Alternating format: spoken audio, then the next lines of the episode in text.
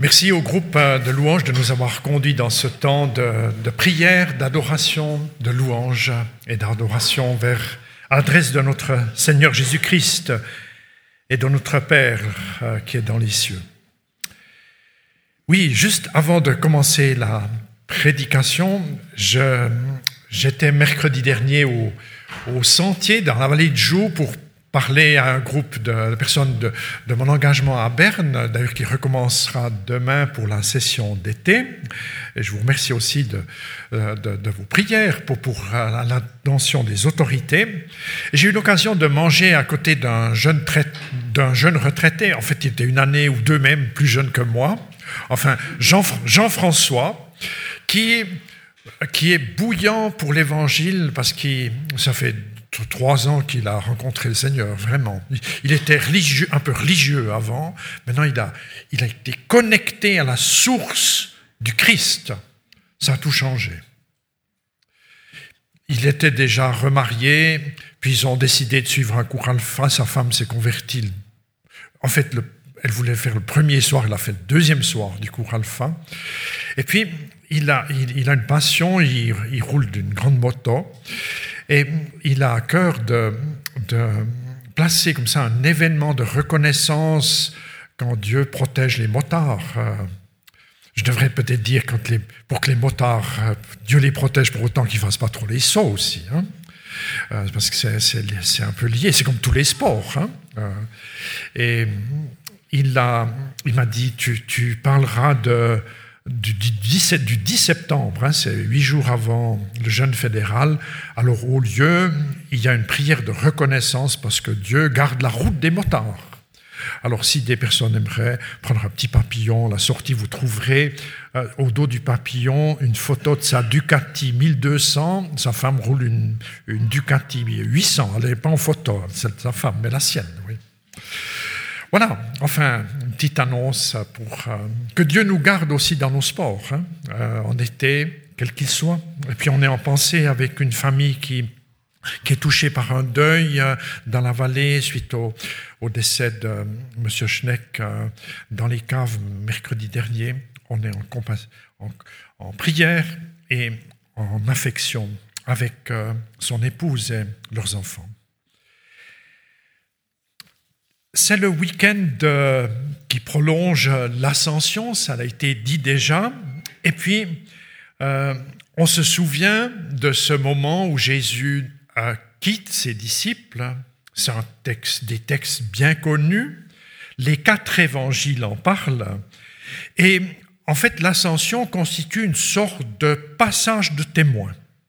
Passage de témoin euh, et puis, comment illustrer l'ascension? Alors, vous voyez une illustration ici devant vous. Euh, d'ailleurs, j'ai inter... je ne suis pas très spécialiste de l'art de, l'art religieux, mais ça m'a intéressé d'apprendre que l'auteur de ce tableau, Jean Jouvenet, qui a euh, peint beaucoup de scènes du Christ en France au XVIIe et au XVIIIe siècle, eh bien, quatre ans avant de mourir, c'était juste deux ans après avoir fait ce tableau, il a été paralysé de sa main droite. Et puis il a continué, il, a refait un apprentissage pour continuer de peindre avec la main gauche. Et puis notamment le tableau le plus connu qu'il a fait avec la main gauche, c'est la résurrection de Lazare. Enfin, c'est intéressant, quand quelqu'un est passionné du Christ, eh bien, c'est comme si les frontières, euh, on ne on va pas trop s'en embarrasser. Vous, voyez ça chez l'apôtre Paul, qu'il soit en prison, en prison, il écrit des lettres, vous voyez pas la différence. Vous remarquez vraiment pas la différence. On doit se souvenir, ah mais là, les, les Éphésiens, là il était en prison. Et puis là, il a écrit une autre lettre, là il semble qu'il se portait bien. Enfin, il se portait mieux, mais il se porte toujours bien en fait. Ça c'est typiquement quand on est touché par... Euh, la grâce de Dieu. Et puis, j'aimerais ce matin m'attarder sur quatre paroles de Jésus euh, qui ont une portée euh, importante pour nous. D'ailleurs, le chiffre 4 dans la Bible, ça, a une dimension, on pourrait dire, géographique. Euh, euh, par, exemple, quand, quand, il y a dans l'Apocalypse ou dans les, chez les prophètes le chiffre 4, ça veut dire ça recouvre tout le territoire. Euh, euh, je vous donne un exemple. Le, dans l'autel de l'Ancienne Alliance, l'autel des sacrifices, dans, déjà dans le tabernacle et vers le temple, il y avait vers l'autel quatre cornes à, chacune, à chacun des angles. Quatre cornes. C'est une symbolique. La corne, ça veut dire la puissance. L'autel, c'est le lieu du pardon. Les quatre cornes, ça veut dire quel que soit le péché qui te concerne, qui me concerne, il y a le pardon. Dieu ne pardonne pas d'après des catégories et des, registres, en, en, disant ici c'est possible, mais là, chez lui ou chez elle, ça c'est un truc à pas pardonner. Hein. On entend des fois dans les discours, c'est impardonnable. Ça, c'est pas un discours de la grâce, impardonnable. Ça devrait même pas trop être dans la bouche des chrétiens, impardonnable. Ça, existe en français. Euh, euh, certaines personnes utilisent ce terme, mais c'est pas le registre sur lequel nous sommes. Ou bien penser à l'esprit des quatre vents quand c'est l'esprit des 80, ça veut dire ce que Dieu va amener, ça va se déployer vraiment partout. Ça vient du nord, du sud, de, l'est et de l'ouest. Et puis, il y a quatre évangiles. Ça, veut dire quatre évangiles. Alors, j'aimerais pas pousser l'allégorie trop loin, mais dire quand même, l'évangile, ça concerne vraiment tout le monde. Vraiment tout le monde. Même des gens en dehors de la foi, en dehors des pratiques religieuses, sont concernés par l'évangile de Jésus-Christ. Et j'aimerais, euh, en prenant maintenant ce matin, c'est un peu spécial, quatre brèves paroles de chacun des évangélistes, euh, de, découvrir avec vous ce qui est sur le cœur du, Christ qui, avant de prendre congé. J'aimerais, euh, dans, dans une première lecture, m'attarder sur l'accent de Matthieu. Matthieu, chapitre 28, à partir du verset 18. Je sais que ce sont des textes bien connus, mais, et je ne vais pas développer tout, mais j'aime bien nous les rappeler. Jésus s'approcha d'eux et leur adressa cette parole. Tout pouvoir m'a été donné au ciel et sur la terre. Allez donc euh, de toutes les nations, faites des disciples, les baptisant au nom du Père et du Fils et du Saint-Esprit, leur apprenant à garder tout ce que je vous ai prescrit, et moi, je suis avec vous jusqu'à la fin des temps. Et puis le cliché suivant, euh, nous montre dans la tradition, c'est un peu moins la tradition chez les évangéliques, mais j'aime bien dire que dans la tradition chrétienne, chacun des évangiles a été illustré soit par un homme, soit par un animal. Et puis l'idée, l'idée, euh, c'est juste de, de, de, de, le rappeler, et puis j'y ajouterai une pensée dans un instant. Euh, donc l'évangile de Matthieu est comparé, vous le voyez sur des vitraux d'église par exemple, ou dans l'art religieux aussi, à l'homme ailé, c'est-à-dire un homme qui reçoit des ailes.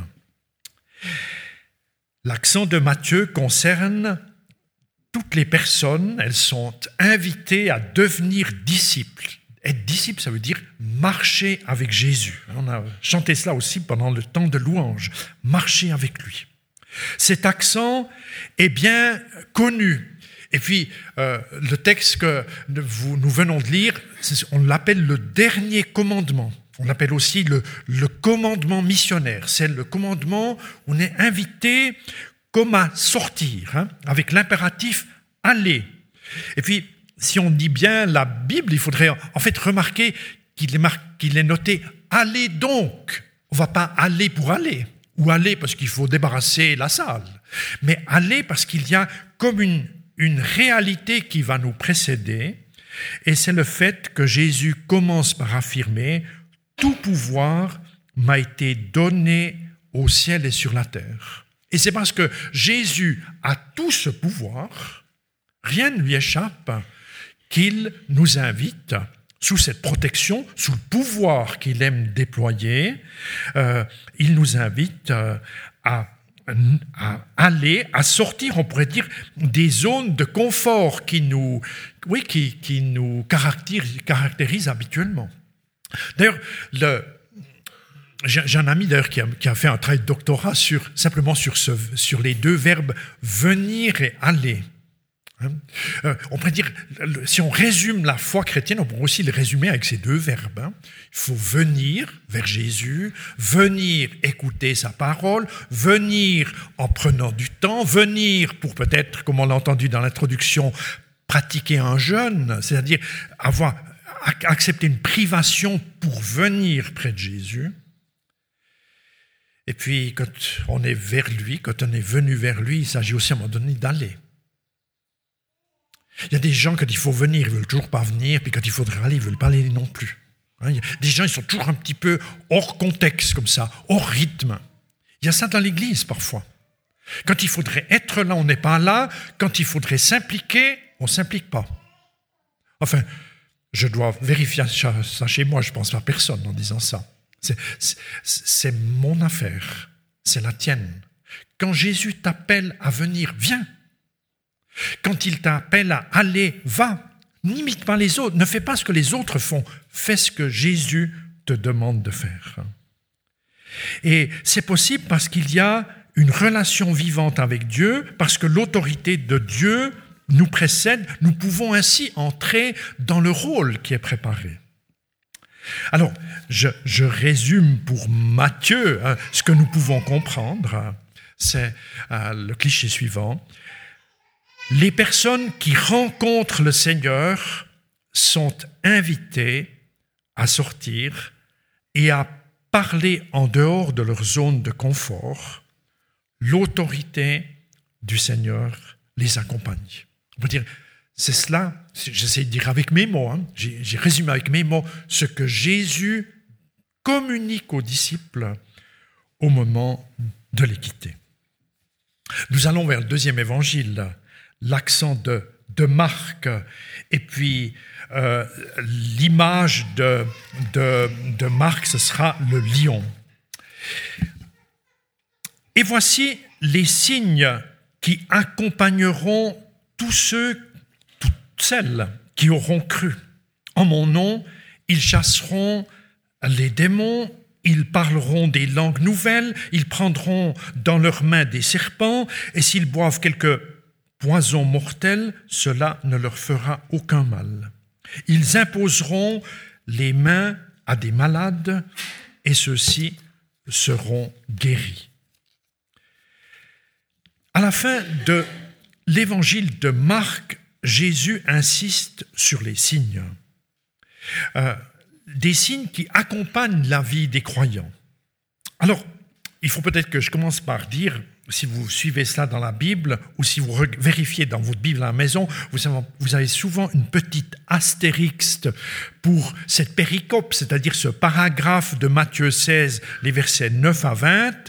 Il est précisé, il ne se trouve pas dans les deux plus anciens manuscrits, hein, le Vaticanus et le Sinaiticus. C'est les plus anciens documents euh, euh, que, l'on a de, l'évangile de Marc. Par contre, dans, un tas d'autres documents un petit peu plus tardifs, il y a les versets que je viens de citer. Euh, ça me rappelle une histoire d'une personne à Marseille qui écoutait un message justement de Matthieu 16 et puis il a elle, était tellement heureuse d'avoir reçu une guérison en disant que le pasteur il avait prêché sur Matthieu 16 et puis on lui, on lui a dit mais tu sais Matthieu 16 c'est pas vraiment dans la Bible on n'est pas sûr si les versets sont justes. Puis il a dit oh ben tant pis. Du moment que même si c'est pas tout à fait juste c'est vrai qu'est-ce qu'il doit être avec le reste du texte hein? S'il est juste vraiment juste plus juste le reste du texte Enfin, ce que les théologiens s'accordent quand même à dire, c'est que la fin de Matthieu 16, qui n'est pas dans tous les documents originaux, ou enfin, on n'a pas les originaux, les plus anciens, dois-je dire, eh bien, ils sont quand même dans la concordance pleine de l'enseignement général du Nouveau Testament. Parce que Jésus a envoyé deux par deux les disciples en disant, vous annoncez, vous imposez les mains et vous posez des signes de grâce. Vous faites la réclame du royaume de Dieu. Je dirais, il y a, c'est important de, de, ne pas exclure, on pourrait dire, euh, la dimension des signes de nos témoignages de foi. Et Peut-être qu'on est, je suis un peu tenté de dire, euh, bon, c'est avec euh, le recul de, de la vie, que, que, souvent les signes précèdent ou accompagnent les moments de conversion. C'est souvent intéressant d'entendre les nouveaux convertis raconter comment Dieu a opéré des miracles pour qu'ils trouvent la foi. Mais ce n'est pas seulement réservé au stade du début, encore plus tard dans la vie, Dieu aime donner à toutes nos saisons de vie des miracles. Maintenant, je, mets un petit, un petit frein, un petit bémol en disant, il y a des domaines où Dieu agit toujours. Par exemple, si je demande pardon, je l'ai dit auparavant, Dieu pardonne toujours.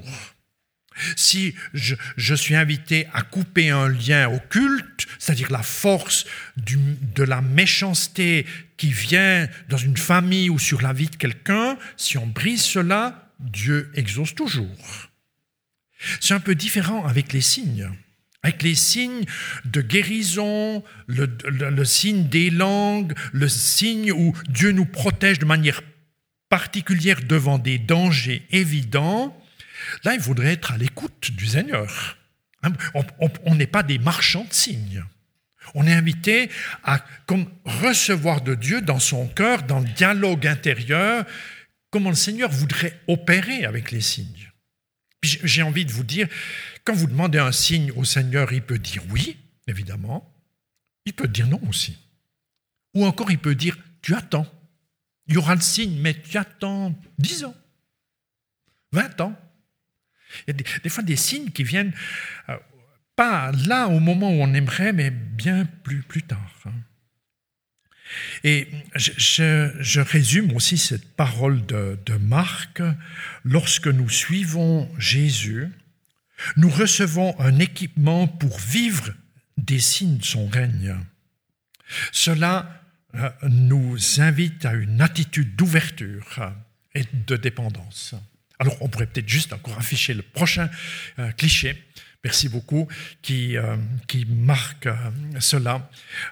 lorsque nous suivons Jésus, nous recevons un équipement pour vivre des signes de son règne, cela nous invite à une attitude d'ouverture, de dépendance et d'écoute.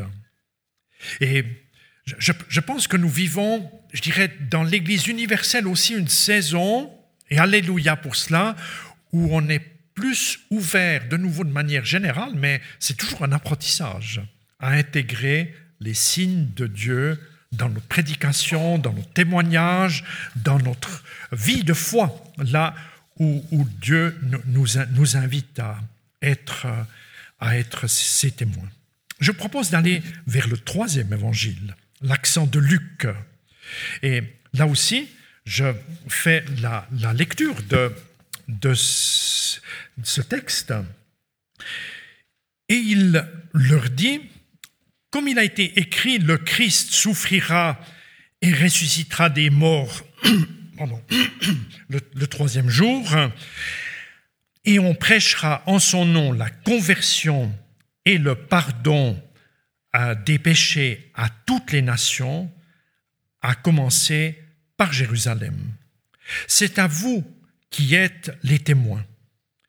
Euh, et moi, je vais euh, envoyer sur vous ce que mon Père a promis, pour vous demeurer dans la ville jusqu'à ce que vous soyez d'en haut, revêtu de puissance. Ici donc, les paroles de Luc.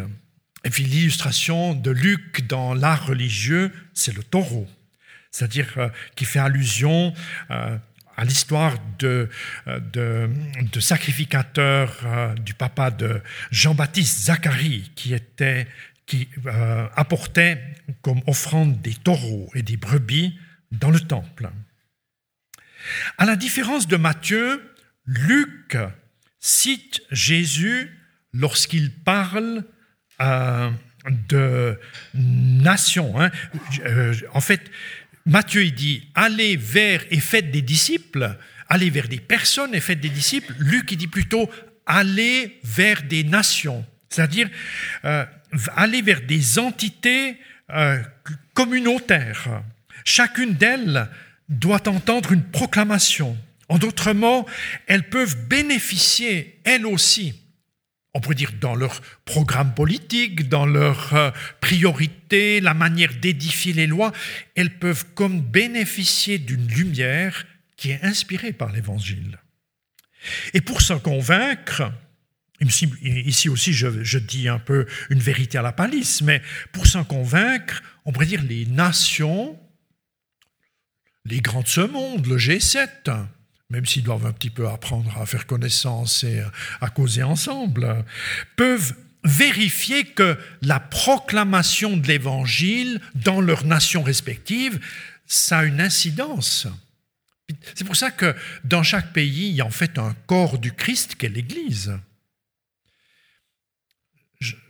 Je, répète là, les dirigeants de ce monde, les personnes clés des nations, devraient pouvoir prendre conscience que dans leur, au sein de leurs entités, de leur nation, il y a des chrétiens qui s'entendent, qui sont capables de se pardonner, qui sont capables d'être solidaires, qui sont capables de dire des paroles de bienveillance là où ça ne se mérite pas, etc., etc.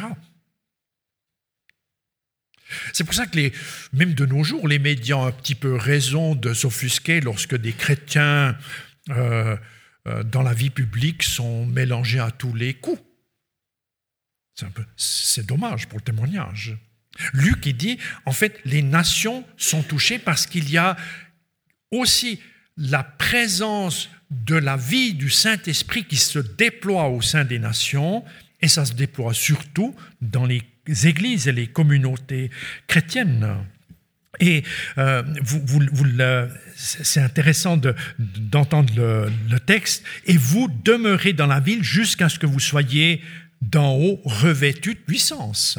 C'est-à-dire, pour être celle et lumière dans sa nation, il faut être habillé. On ne peut pas être euh, avec les vêtements sales. On doit être habillé par le Christ. J'aime beaucoup cette, cette, cette, image du revêtement. Le Saint-Esprit vient habiller les personnes de grâce, d'humilité, de simplicité, de courage, d'une audace à, tel ou tel moment.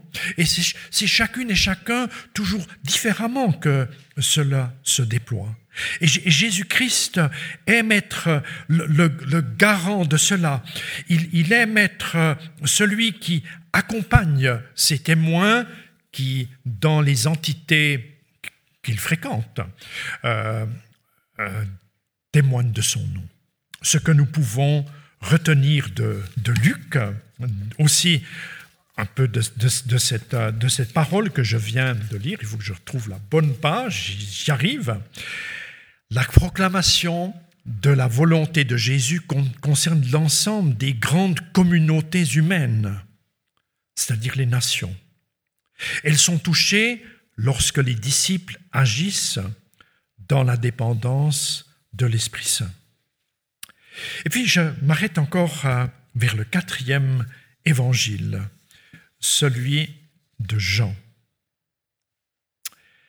Je lis aussi le texte. Alors, je ne lis pas dans le dernier chapitre, c'est le chapitre 21, où on pourrait dire Jésus règle encore des affaires on dit un peu privé avec Pierre et Jean, euh, euh, parce qu'il y a comme dans l'évangile de Jean, il y a comme deux conclusions. Hein. Il y a une conclusion au chapitre 20, c'est celle-là que je lis, et puis il y a encore une deuxième conclusion euh, qui, est, qui est ajoutée après les dialogues personnels. Alors à nouveau, à partir du verset 21, Jésus leur dit, La paix soit avec vous. Comme le Père m'a envoyé, à mon tour, je vous envoie. Ayant parlé ainsi, il souffla sur eux et leur dit, Recevez l'Esprit Saint. À ceux à qui vous remettez les péchés, ils leur seront remis. Ceux à qui vous les retiendrez, ils leur seront retenus. Oui, l'évangile de Jean, qui est illustré par l'aigle, parce que Jean a été aussi un visionnaire et ça fait allusion à l'Apocalypse, lui qui a vu très loin l'œuvre de Dieu. L'évangile de Jean, on pourrait dire, est plutôt stratégique, s'il fallait, fallait résumer les choses. Les disciples sont des envoyés, nous est-il dit, à la manière du Christ. Et puis, vous le savez, après sa résurrection, euh, parfois on l'oublie, Jésus est envoyé différemment vers les gens qu'avant sa mort. Euh, différemment qu'auparavant, parce que Jésus est envoyé à traverser des barrières physiques, c'est-à-dire vous êtes dans une chambre, porte fermée ou verrouillée, tout à coup Jésus est là. Jésus fait peur, mais il apporte la paix. Ah, c'est contradictoire. Mais c'est bien de s'arrêter un petit peu à cela. Et puis Jésus, alors qu'il est en train de mettre cette nouvelle envoi en place, il dit, eh bien vous, pour vous, la même chose. Est-ce que vous avez déjà essayé de traverser des murs? Euh, Plus sérieusement, par le discernement que nous donne le Saint-Esprit, et là où le Seigneur nous demande une obéissance, nous sommes aussi invités à traverser des barrières et des cloisons de toutes sortes pour y apporter la paix par une démarche euh, d'abord de prière. J'ai envie de dire, mais, mais vous pouvez aller chez votre voisin je ne parle pas de télématique ou de télépathie, je, parle dans votre prière. Vous pouvez aller visiter des personnes. Vous n'êtes pas cantonné chez vous. Vous n'êtes pas cantonné à ce qui est visible immédiatement à, euh, à vos yeux. Et dans cet apprentissage, nous sommes ensemble pour oser dire, eh bien, là, je vais comme aller dans telle ou réalité qui est difficile ou qui est en souffrance ou qui est injuste pour demander que la paix de Dieu vienne, que le shalom de Dieu, c'est-à-dire le shalom, c'est la politique de Dieu. Hein, c'est pas que la paix au sens on reste tranquille, tu restes tranquille, je reste tranquille. Hein. La paix, c'est le shalom, c'est un programme chez Dieu. C'est-à-dire que la politique du règne de Dieu, le shalom qui veut l'épanouissement de chacune et chacun, se, déploie. Et il, est même dit dans ce texte, eh bien, vous pouvez même pardonner les péchés aux gens. C'est quelque chose qu'on n'est pas trop habitué. Euh, on a parlé de cela il y a un instant avant le culte euh, dans notre temps de prière. On, y est arrivé par un autre euh, chemin. On n'est pas trop habitué, habitué à faire ce que Job, par exemple, faisait avec ses grands-enfants qui faisaient des bêtises lors des fêtes.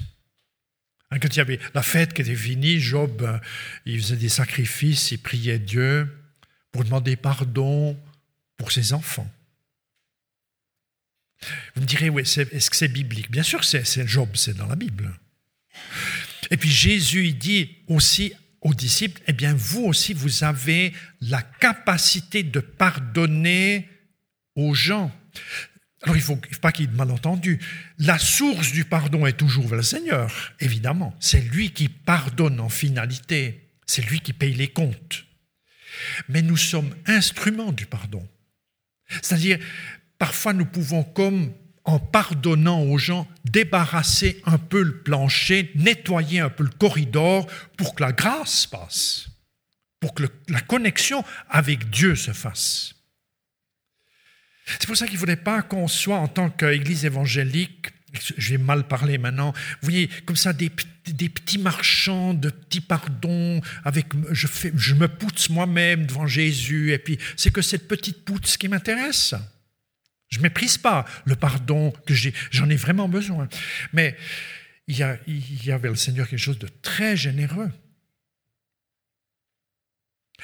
Je suis toujours impressionné quand des gens prient pour un village, prient pour une région, prient pour un pays, disent Seigneur, j'aimerais prier comme Daniel, je demande pardon pour le péché des pères, le péché de monsieur et madame tout le monde. J'aimerais te parler de ça, Seigneur.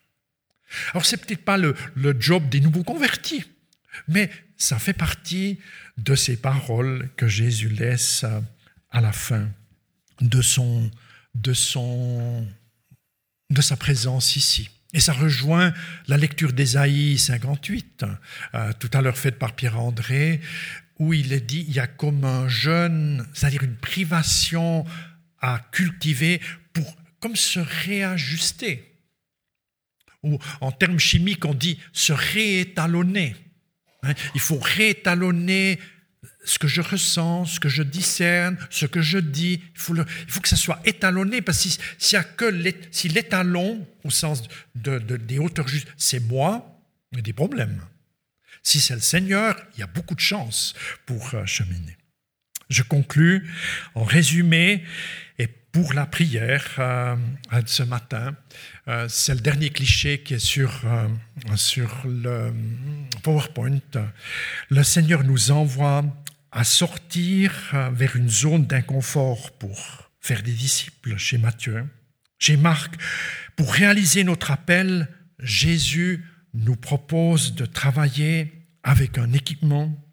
Chez Luc, la proclamation concerne toutes les nations, c'est-à-dire tous les grands ensembles humains. Ce n'est pas qu'une affaire de l'Occident. Euh, pour cela, nous devons être revêtus. Et puis, en dernier lieu, Jésus, par, par Jean, Jésus nous envoie sur le mode du Père, c'est-à-dire pour franchir les obstacles et apporter le shalom. Oui, que ces paroles exprimées euh, par les évangélistes, hein, Matthieu, Marc, Luc, Jean, un dernier détail que je n'ai pas dit, il faut pas que j'oublie, c'est toujours dit au pluriel. C'est jamais dit tu, c'est toujours vous. C'est-à-dire, ces choses qu'on vient de méditer, on peut les faire qu'ensemble. Tout seul, je ne peux pas. Toi, tout seul non plus.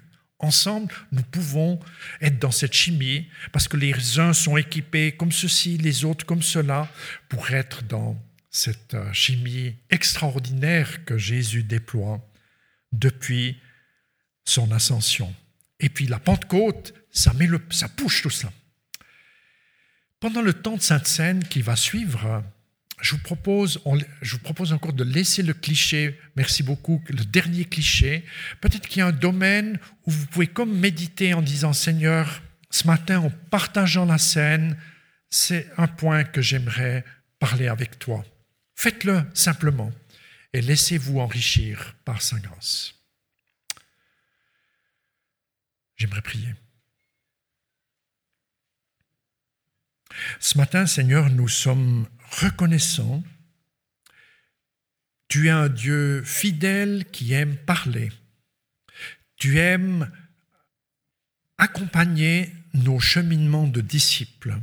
Tu nous envoies, mais tu ne nous laisses pas seuls. C'est-à-dire, tu nous as précédés, tu nous, c'est comme si tu nous couvrais et tu préparais notre sol par ton pouvoir.